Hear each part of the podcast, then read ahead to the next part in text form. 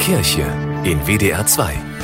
Sich in den eigenen vier Wänden aufzuhalten, haben wir in den vergangenen Monaten gelernt. Für viele ist die eigene Wohnung auch ein Ort der Arbeit, ein provisorisches Homeoffice. Oft reicht der Küchentisch mehr schlecht als recht. Und wer an Videokonferenzen teilnimmt, der tut gut daran zu überlegen, welchen Blickwinkel die Kamera aufs Zimmer hat. Grund genug einmal zu überlegen, wie eigentlich ein Zimmer aussieht, in dem man so richtig zu Hause ist und sich wohlfühlt. Mit Jugendlichen mache ich dazu folgende Übung. Jeder bekommt einen ausrangierten Schuhkarton. Der Deckel wird abgenommen und ermöglicht so einen Blick von oben in das nun zu gestaltende Zimmer. Mit Pappe, Kleber, Wolle, Filz werden wir alle zu Innenarchitekten.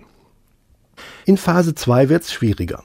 Der Lieblingsplatz im Raum muss markiert werden. Nicht einfach durch ein X auf dem Boden, sondern es soll deutlich werden, was angesagt ist. Sitzen, liegen oder stehen. Bei Phase 3 reicht dann ein einfaches Kreuz, allerdings wird es inhaltlich kniffliger. Welchen Platz nimmt Gott ein, wenn er in dein Zimmer kommt?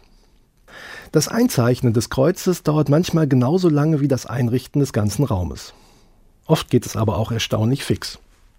Zum Schluss überlegt sich jeder drei Fragen, die er oder sie Gott gerne stellen würde. Und welche drei Fragen Gott wohl stellt, wenn er im Zimmer Platz genommen hat. Leon hat seinen Pappkarton sehr übersichtlich eingerichtet. Bett, Spielkonsole, Fernseher, WLAN. Allerdings hat er den Karton seitlich aufgeschnitten, also quasi eine ganze Wand aus dem Zimmer gebrochen. Ich mag es nicht, wenn Gott senkrecht von oben kommt, sagt er. Besser er kommt von der Seite, so dass ich ihn schon von weitem sehen kann. Am besten er setzt sich direkt neben mich und wir zocken zusammen. Ich habe keine Fragen an ihn, mir reicht es, wenn er einfach da ist. Und als guter Freund quatscht er mich auch nicht an und löchert mich, bis ich total lost bin. Gott hat keine Fragen, er hat Antworten. Auch wenn aus Leon vermutlich kein Innenarchitekt wird, vielleicht studiert er ja mal Theologie. Dass der Fragenkatalog dann etwas dicker ist, als er denkt, das muss er heute noch nicht wissen.